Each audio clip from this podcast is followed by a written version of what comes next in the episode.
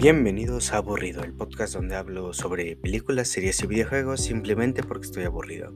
El día de hoy voy a estar hablando sobre eh, un poco esta polémica que hubo sobre el Spider-Verse. Realmente este, es, un poco como raro. Eh, sé que he hecho muchos podcasts sobre videojuegos últimamente, siendo que me he centrado más en estos ya que es más fácil de analizar para mí en lo personal, puesto que juego a ellos todos los días. Eh, se vienen más este podcast sobre películas y tal, pero por el momento quiero hacer este del Spider-Verse. No, no, más que nada por eh, voy a dividirlo en partes. Primero vamos a hablar un poco sobre la toxicidad que está habiendo por el Spider-Verse.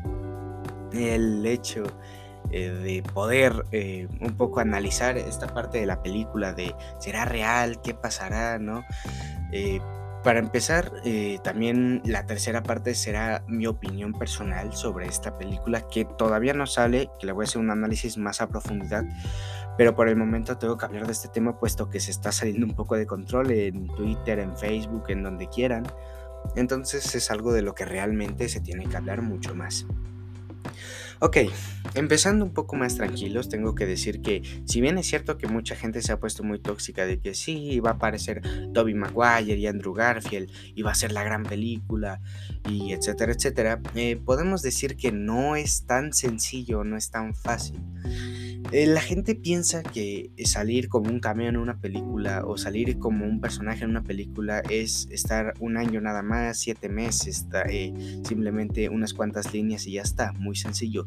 Lo cual, si bien no es del todo desacertado, puesto que sí, a veces una producción suele tardar poco tiempo para que salga lo más pronto posible, también hay que decir que no es lo que suele ocurrir con ese tipo de películas que son tan grandes y que suelen tener tanto dinero detrás, ya que eh, para empezar es un poco más complejo el hecho de tener que pagar a actores que ya estuvieron en sagas anteriores y que encima están peleados, porque si, no sé si lo sabían, Andrew Garfield tiene una cierta pelea con Sony, no significa que, se, que los odie y que tenga muchos problemas con la directiva y que jamás vuelva a hacer películas para Sony, para nada. Simplemente estoy diciendo que no es tan simple como vamos a pagarte una mucha cantidad de dinero y después de eso actúas en nuestra película. No es tan sencillo. Mm, aquí va. Por ejemplo, Andrew Garfield sacó una película llamada Tic Tic Boom o algo así. Eh, realmente no sé mucho sobre esa película, pero sé que, por ejemplo, el tiempo de producción de esa película fue tardía, bastante larga. Entonces, para estar trabajando en dos películas a la vez se requiere mucho esfuerzo y también interpretar un papel que en un pasado no le funcionó, yo supongo que tiene que lastimar un poco. Ahora, Tobey Maguire es un actor bastante bueno, realmente. Ha hecho bastantes buenas películas fuera de eh, lo que viene siendo Spider-Man, ¿no? La trilogía original se podría decir, aunque no tanto como en este sentido. Entonces, eh, ¿qué posibilidades tenemos de que Toby Maguire este, esté en esta película realmente, sin especulaciones y sin nada? Sí, es cierto que han habido filtraciones, sí es cierto que han habido pósters donde salen tres máscaras, etcétera, etcétera, pero no nos podemos eh, confiar mucho de esto, ya que realmente eh, son simplemente eso, filtraciones, pósters y tal, porque mm, que aparezcan tres máscaras no significa que no pueden haber tres, eh, tres, Tom Hollands, y el hecho de que también no sea tan simple como ponemos tres máscaras de los tres Spider-Mans anteriores, porque estamos hablando de que eh, es un tiempo de producción tardío, además del hecho de que cualquiera pueda hacer este, esos edits con Photoshop. Yo en lo personal me mantengo escéptico en esa parte. Ahora, Tobey Maguire y Andrew Garfield han sido muy acosados en sus redes sociales sobre precisamente esto. Van a aparecer en el Spider-Verse, van a aparecer en la nueva película de Spider-Man. ¿Qué va a pasar? Confírmenos algo, que no sé qué. Y a, pesar de que mucha gente ha dicho que eh, han, están firmado en contrato de que no pueden hablar y que por eso no lo mencionen y ese tipo de cosas, yo pienso que es más bien como algo más cansado que simplemente, ah, pues no puedo decir porque esto y esto otro, porque al final del día los están acosando y no quieren, a lo mejor qué pasa si no tienen, no quieren tener nada que ver con este universo. ¿Qué pasa si realmente están más centrados en sus proyectos? Por ejemplo, Andrew Garfield escribió un libro, Toby Maguire salió en muchas más películas y creo que en una serie. Entonces, realmente estas posibilidades no es que sean nulas, ¿no? O no es que no, no estén en la película, sino hay que dejar de ver a estas personas como lo, como lo que vimos en estas películas, como Spider-Man, como Peter Parker. No lo son, son actores, son muy buenos actores, son talentosos, ¿no? Y realmente tienen mucho por delante más allá que un Spider-Man.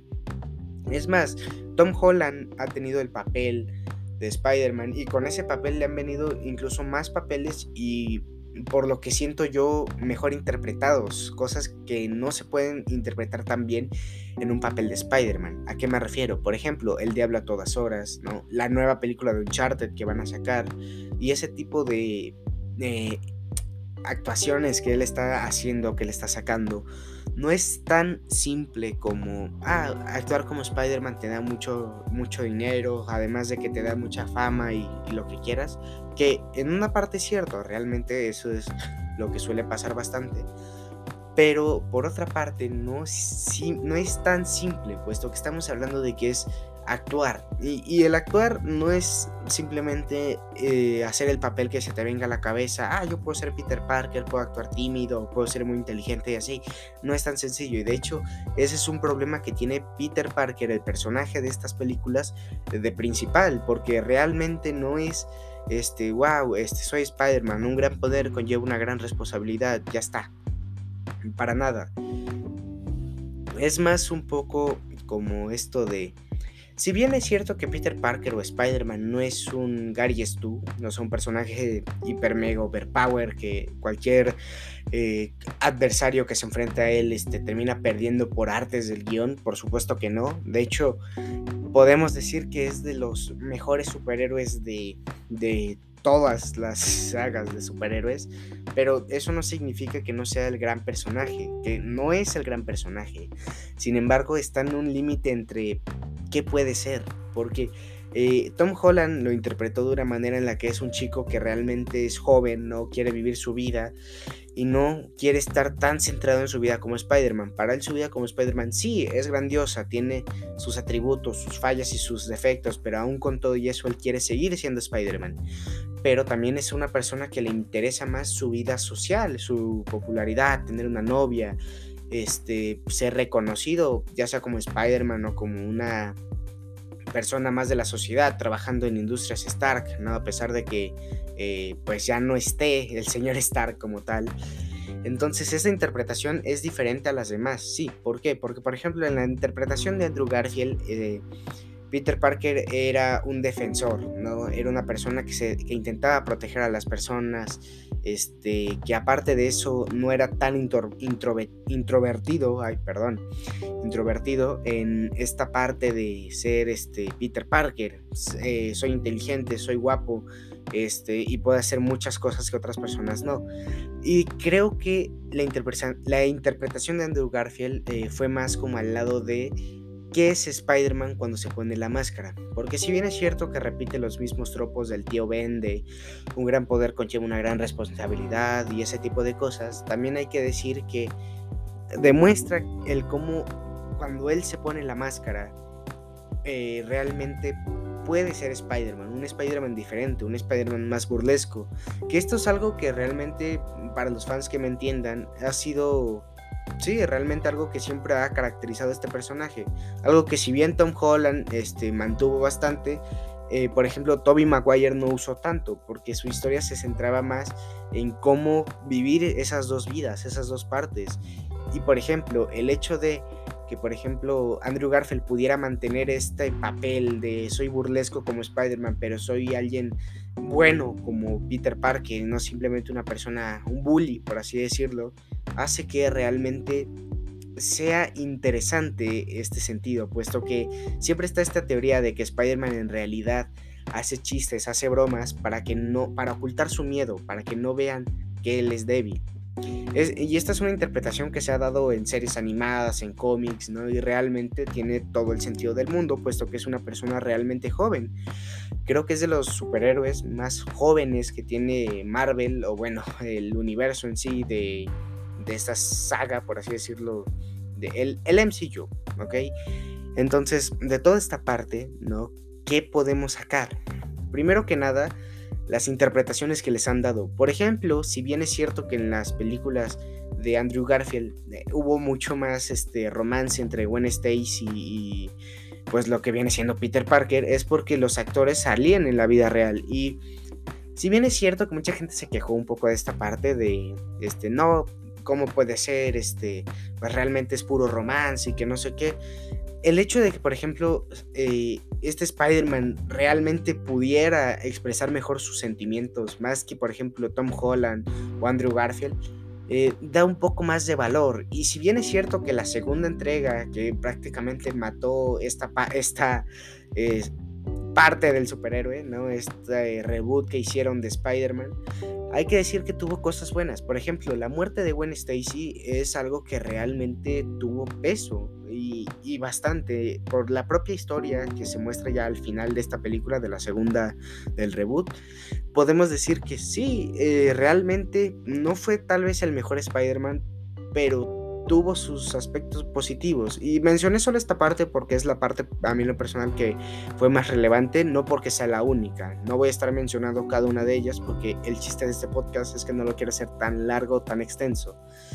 Ok, ahora a lo que yo me quiero llevar es el hecho de qué hicieron de Toby Maguire y Tom Holland para que se consideraran los dos mejores o las dos mejores interpretaciones de Spider-Man. Primero que nada, eh, Tobey Maguire, al ser ya un actor adulto, aunque, aunque la película se dijera ¿no? que eran actores más eh, jóvenes y etcétera, etcétera, realmente ya eran actores adultos haciendo papeles un poco más este, de adolescentes, por así decirlo. Entonces la experiencia ya venía de ahí, él podía interpretar mejor su papel, porque no es tan sencillo pedirle a un niño que llore porque no, es, no, no lo capta tan bien o no puede actuar tan fácilmente. Esto pasa mucho en series, por ejemplo, como La Rosa de Guadalupe o en varias series de Netflix, que las actuaciones tal vez no sean las mejores. Y es precisamente por esto, porque por ejemplo en las primeras temporadas de Stranger Things, si bien actuaban bien, a veces se notaba un poco falso, a veces no se notaba el gran empeño que estos podían meter ya en las temporadas posteriores, que sí, eh, realmente por ejemplo en la temporada 3 es cuando se lucen más, puesto que pueden interpretar mejor sus papeles y pueden hacer que brillen más este, estos aspectos de niños de los 80s, 90s, ¿no? que van creciendo a través de esta serie. Lo mismo pasa con eh, esta, la primera versión de Spider-Man que hubo para, para el cine que es un poco esta parte de el superhéroe que tiene que vivir dos vidas. El como un héroe no siempre es el que tiene todo el dinero, toda la fama del mundo y todo el reconocimiento. Y esto es algo que demuestra estas tres películas, que si bien es cierto que la tercera no fue tan buena, tuvo sus aspectos positivos, como el hecho de la redención del hombre de arena por haber matado al tío Ben, la redención de Harry por por todo lo que pasó en toda la película básicamente, y el hecho de cómo Spider-Man aprendió a ser un gran héroe, aprendió a vivir con esta parte de él, y encima el poder eh, ser Spider-Man y Peter Parker sin tener que elegir uno. No, no sé cómo explicarlo mejor, es como, tengo dos aspectos de mi vida, ¿no? Digamos que en el día soy un estudiante normal y en la noche soy rockero, por ejemplo, ¿no? Toco en una banda. ¿Qué parte es la que más voy a usar? ¿La que me sirve más, la que me genera dinero, ¿no? o la que hago por pasión? Entonces, esta parte de eh, ¿qué, voy a elegir, qué quiero, me, gusta la, de, la que uso por pasión. Pero si yo necesito dinero, no puedo simplemente irme por lo que me apasiona, puesto que realmente necesito dinero. Y esto es algo que se demuestra no en la segunda película, no en la tercera, sino en todas eh, las tres películas de Spider-Man. En la primera, si bien él estudiaba, no era ni rico ni popular, lo molestaban bastante y el hecho de que él obtuviera superpoderes fue algo que no hizo que se volviera arrogante o una mala persona, sino los usó para el bien precisamente por esto, porque él viene de un mundo que está bajo, pero con buenos valores. Y en la segunda película podemos ver cómo Peter está sufriendo por obtener trabajo, por obtener dinero. Tanto así que incluso cuando la tía May le da el poco dinero que ella tiene, ¿no? Llega a ser un momento realmente triste, realmente que, realmente duele porque puedes entender el por qué. Y además eh, tiene un momento que es hermoso y es cuando en su pelea con el Doctor Octavius o el Doctor Octopus, que aparece en la nueva película de Spider-Man Lejos de Casa, eh, No, lejos de casa no. Era. Ah, bueno, no, ahora mismo no recuerdo bien cuál era el nombre de la película. Eh, la nueva de Spider-Man de Tom Holland. Eh, realmente, este, esta parte hermosa de la película de Tobey Maguire, de la segunda de Spider-Man, de la primera versión, es que eh, cuando pelea con el Doctor Octopus y termina herido, pero salvando a, muchas personas en un tren, las personas, a pesar de ver su rostro, dicen no le vamos a contar a nadie, intentan ayudarlo, puesto que saben que él va a estar ahí para salvarlos. Y esto es algo que a lo mejor eh, no se platica mucho, pero por ejemplo James Jonah Jameson, eh, aparte de, tener un papel grandioso, es de las pocas personas que realmente apoyan a Peter Parker por muy poco que lo parezca. Por ejemplo, en la primera película, cuando Peter va a conseguir su trabajo de fotógrafo, eh, James Jonah Jameson, ¿no? Al querer fotos del hombre araña dice, bueno, a ver, ¿cuánto te doy esta cantidad de, de dinero por estas fotos? ¿No? Ok, pero podemos ver que no es simplemente eh, el hombre gruñón que hacen ver en las series o en los cómics, sino también el cómo va evolucionando. Por ejemplo, alrededor de la primera película, el cómo, a pesar de que el Duende Verde haya invadido la oficina preguntando por Peter Parker para saber más del hombre araña, James, Jonah Jameson no lo vendió, realmente no lo vendió y estuvo dispuesto a dar su vida para proteger a su empleado. Algo que espero que se eh, vea más en este futuro, ¿no? En esta nueva película donde él nuevamente va a volver a interpretar el personaje. Ahora mismo no recuerdo muy bien cuál era el nombre del actor, lo siento muchísimo. Eh, no me dio tiempo de investigarlo bastante, puesto que realmente quería sacar esto lo más pronto posible para que cuando hiciera yo mi reseña de la nueva película no tuviera tantas fallas en esto. Ahora mismo esto es lo más improvisado que puedo para poder dar un buen argumento sólido para ya después hablar de la película y de lo que me pareció. Hago esta aclaración para que quede como claro esta parte. Ahora, ¿qué es lo que me ha gustado del Spider-Man de Tom Holland? Para empezar, esta parte de eh, no soy el Iron Man, ¿no? No soy el nuevo gran vengador. He ido al espacio, sí, pero no soy el gran héroe que se supone que la gente ve en mí. Y por ejemplo, esto se demuestra desde la primera película, incluso después de pelear contra el Capitán América, incluso después de que Tony Stark lo contactara personalmente, él sigue pensando que puede hacer más. Y si bien es cierto, ¿no? Realmente cuando él comprende al final de esta película que no necesariamente hacer más significa que pueda hacerlo todo mejor o que, o que signifique grandes cosas. Él prefiere ser el amigable vecino hombre araña, ¿no? Que ser el gran vengador hombre araña. Porque al final del día él encuentra un mundo que lo necesita, un mundo que realmente un vengador no busca. Por ejemplo, incluso en la nueva serie de Hawkeye se deja ver un poco esto. Cuando se trata de cosas grandes como la mafia o así, un vengador puede intervenir. Pero cuando se trata de asaltos leves, robos de bicicletas y ese tipo de cosas, realmente no hay nadie que proteja a esa gente más allá de la policía. Y si conocen bien el, el MCU, sabrán que la policía en este universo no es demasiado útil, que digamos. Considerando que hay demasiados superhéroes y que realmente ellos hacen todo el trabajo. Entonces, ese Tom Holland realmente interpreta bien a Peter Parker porque es realmente lo que nosotros haríamos si fuéramos Spider-Man. Para empezar, ayudaríamos a nuestros compañeros, a nuestros amigos, ¿no? Cercanos. ¿Quieres esto? Ok, vamos a ver qué podemos hacer.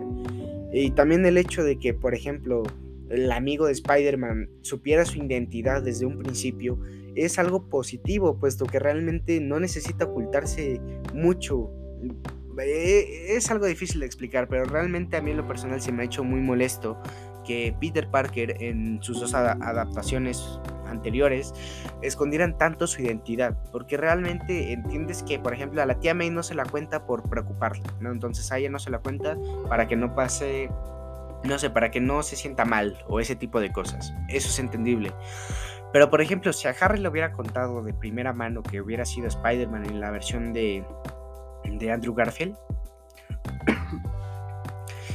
Eh, perdón, de Tobey Maguire. Realmente pudo haber salido algo muchísimo mejor, puesto que, una, no hubieran habido tantos malentendidos, e incluso la tercera película pudo haber sido incluso mejor. De hecho, hay un youtuber llamado Axel KSS que hizo un video de una versión alternativa de Spider-Man 3, que realmente es una versión bastante buena y bastante fiel, que creo que deberían eh, ver o escuchar, depende, creo que hay gente que lo resube en Spotify por si eh, no tienen tiempo suficiente o simplemente quieren escucharlo.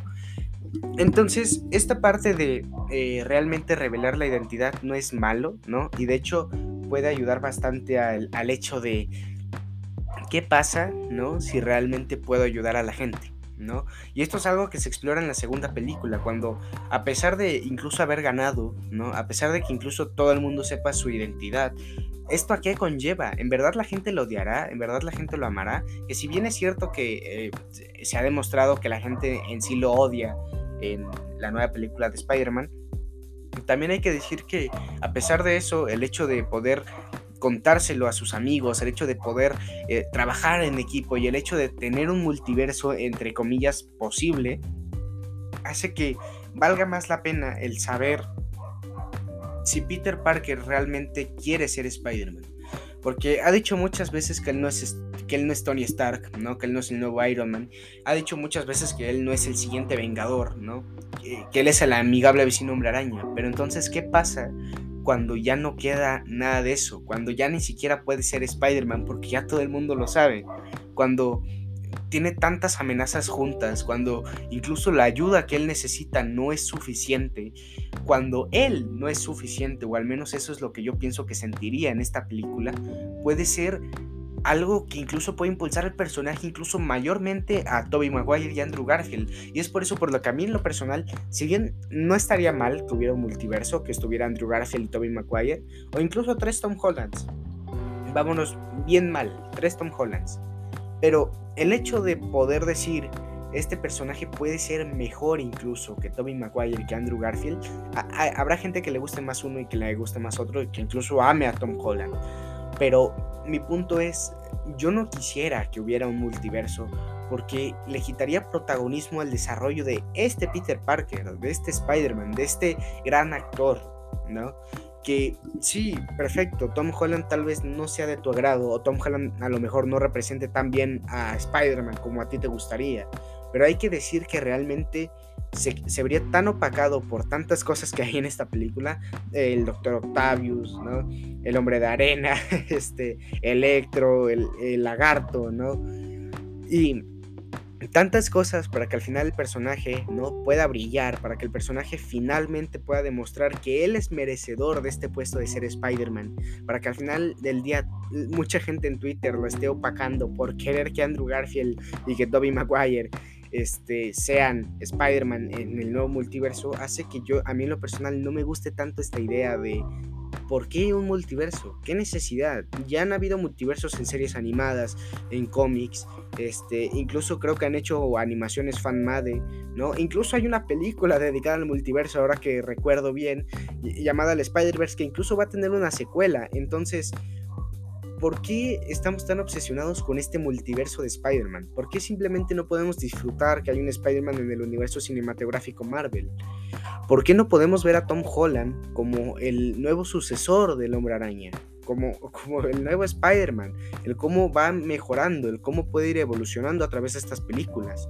Que realmente la evolución se demuestra más incluso en estas dos películas de Spider-Man eh, de regreso a casa y Spider-Man lejos de casa, que podemos decir que realmente hay una evolución del personaje, porque si bien es cierto que, por ejemplo, de la película de Tobey Maguire, ¿no? Las primeras tres películas de Spider-Man, es cierto que hay una evolución del personaje, termina siendo eh, lo mismo en cada película, termina decidiendo, sí, soy Spider-Man y soy grandioso en la primera, en la segunda es lo mismo, perdí mis poderes y no siento que sea capaz, ok, este, y después regreso al auge, ¿no? Regreso a ser un héroe, y en la tercera es lo mismo, eh, obtengo un superpoder extra que me está volviendo malo, que me está eh, obstruyendo la cabeza, y al final de la película sigo siendo el hombre araña, entonces...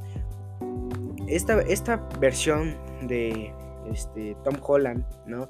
De realmente qué es Spider-Man, ¿no? ¿Qué representa? ¿Qué soy? Es lo que yo pienso que es lo que le da el valor a, Tom Holland y a este Spider-Man en sí. Eh, yo creo, no, realmente yo creo que si tal vez tuviéramos más bajas expectativas, y esto ya va más por mi opinión, si tuviéramos más bajas expectativas y pensáramos que tal vez no, eh, tal vez no Tobey Maguire y Andrew Garfield, tal vez incluso otros actores que interpreten a Spider-Man en el multiverso, incluso tres Tom Hollands, pero si bajamos un poco nuestras expectativas, a pesar de que los pósters digan y a pesar de que haya filtraciones y lo que quieras, hay que bajar un poco estas expectativas, porque ¿qué tal si no es lo que esperamos? ¿Qué tal si solo salen dos segundos y se mueren por cualquier tontería y al final vamos a terminar odiando en Twitter, vamos a terminar atacando y realmente esto es lo que va a hacer que la película, a pesar de que va a vender muchísimo porque ya no hay boletos, cuando esto pase, cuando realmente nos decepcione esta película, si es que lo hace, si, nos, si la verdad la película termina siendo mejor de lo que es, lo voy a hablar y me voy a disculpar 20 mil veces, pero por el momento yo, yo digo que hay que tener las expectativas tan bajas, que, las más bajas que podamos, porque realmente va a terminar siendo un caos si la tenemos demasiado alta, si estamos esperando a Mephisto como Doctor Strange y si estamos esperando a incluso no solo tres este, Spider-Man, sino cuatro o cinco. Entonces, estas cosas ¿no? que están pasando ¿no? realmente aquí se, pueden solucionar muy fácilmente. Simplemente hay que bajar las expectativas. Y ya no son las expectativas. Pensar un poco en qué puede pasar si no aparecen. Ok, no aparecieron. Muy bien, vamos a disfrutar la película porque aparece el Doctor Octavius, porque aparecen los seis siniestros como tal. ¿No? Y entonces podemos decir que también es un poco crossover con Doctor Strange. Entonces, esta parte, ¿no? Podemos aprovecharla incluso mejor sin tres Spider-Mans. Puede ser una gran película sin tener que ser eh, la película que tenga un multiverso del universo cinematográfico Marvel. Puede ser la película que tenga a los seis siniestros, a Doctor Strange y a Spider-Man en una misma escena. ¿Qué necesidad tenemos nosotros de estar buscando tanto, o sea, estar buscando tanta esta necesidad de quiero tres, quiero tres Spider-Man, quiero tres Spider-Man, quiero tres Spider-Man, ¿no? Cuando realmente no es necesario, cuando realmente ya lo tenemos todo para esta película. Incluso tenemos varias versiones del, del traje de Spider-Man. Entonces, ¿por qué queremos más? No, no estoy diciendo que seamos conformistas y que con lo que tenemos estamos bien. Simplemente estoy diciendo que no hay que tener tantas expectativas para algo que ya de por sí se ve bastante bien, se ve perfecto. Tiene tantas cosas que a mí en lo personal me hubieran maravillado incluso hace 10 años, ¿no? Incluso siendo un niño pequeño, pequeño, pequeño a morir, ¿no? Incluso sin saber absolutamente nada del personaje, me hubiera fascinado porque es algo que realmente no se ha visto demasiado. Spider-Man siempre ha enfrentado uno o dos enemigos a la vez y ya está, tres a lo mucho, ¿no? Y, aún con eso, ¿no? El hecho de enfrentar a seis enemigos, a tener al hechicero supremo en tu contra en cierta parte de la película, que es lo que ha mostrado el tráiler, y el hecho de tener que decidir quién eres, ¿no? El hecho de poder vivir una vida o una doble vida, o como decidas vivirla, ¿no? Hace que la película por sí sola, ya solo con los trailers, se vea grandiosa. Entonces, no tenemos por qué buscar tanto. Realmente ya tenemos una película que por sí sola puede ser perfecta. Sin embargo, esta ha sido solo mi opinión. Claramente habrá gente que, si no hay tres Spider-Man, van a quemar muchísimo a gente en Twitter. Entonces, nada, es algo que se pudo haber evitado, o sea, aún se puede evitar realmente esto ha sido todo por mi parte. Eh, realmente no quería acabarlo un poco tan serio. Eh, ahora mismo pues es muy noche y estoy un poco cansado por si mi, por si mi voz se nota un poco más eh, cansada y por si me traba mucho más es por eso mismo. esto ha sido todo por mi parte. Yo me despido. Adiós.